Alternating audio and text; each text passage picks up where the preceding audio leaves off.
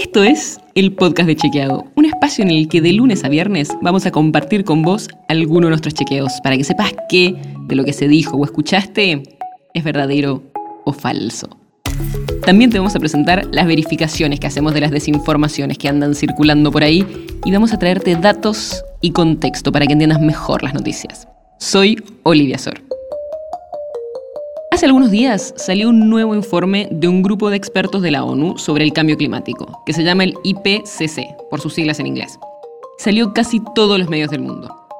El informe tiene más de 3.000 páginas y reúne información de casi 14.000 papers. Y básicamente lo que confirma es que la influencia humana ha calentado la atmósfera, el océano y la Tierra y que esto generó cambios rápidos y generalizados que no tienen precedentes en los últimos siglos. Pero, ¿cómo se ven reflejados esos cambios en la Argentina y en la región? ¿Qué podemos esperar en los próximos años?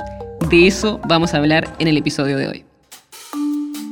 Bueno, el informe no es muy alentador. Por ejemplo, dice que en América del Sur se registra un aumento en las temperaturas y que se espera que continúen subiendo, pero encima a una velocidad mayor a la del promedio global. Y esto generaría, por ejemplo, que aumenten las lluvias.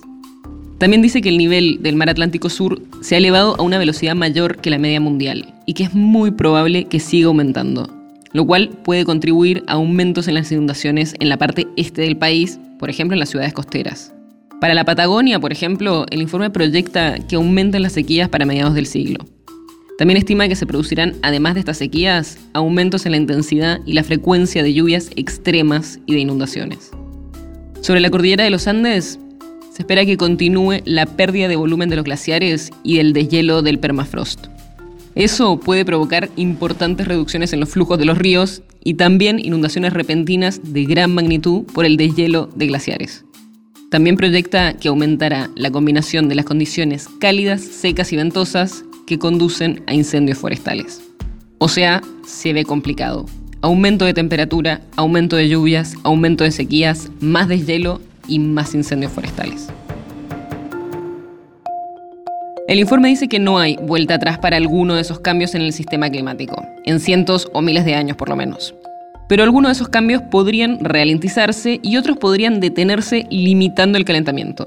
Y para eso es fundamental que se reduzcan de inmediato y a gran escala las emisiones de gases de efecto invernadero. En un par de años, cuando salga el próximo informe del IPCC, veremos si avanzamos algo en este sentido. El podcast de Chequeado es un podcast original de Chequeado, producido en colaboración con Posta. Si tienes una idea, un tema del que te gustaría que hablemos en un próximo episodio, escribinos a podcast.chequeado.com. Y si te gustó este episodio, seguinos en Spotify o en tu app de podcast favorita y recomendanos a tus amigos. Si querés más información sobre esto o sobre otros temas, entra a chequeado.com o sumate a nuestras redes. Soy Olivia Sor. Hasta mañana.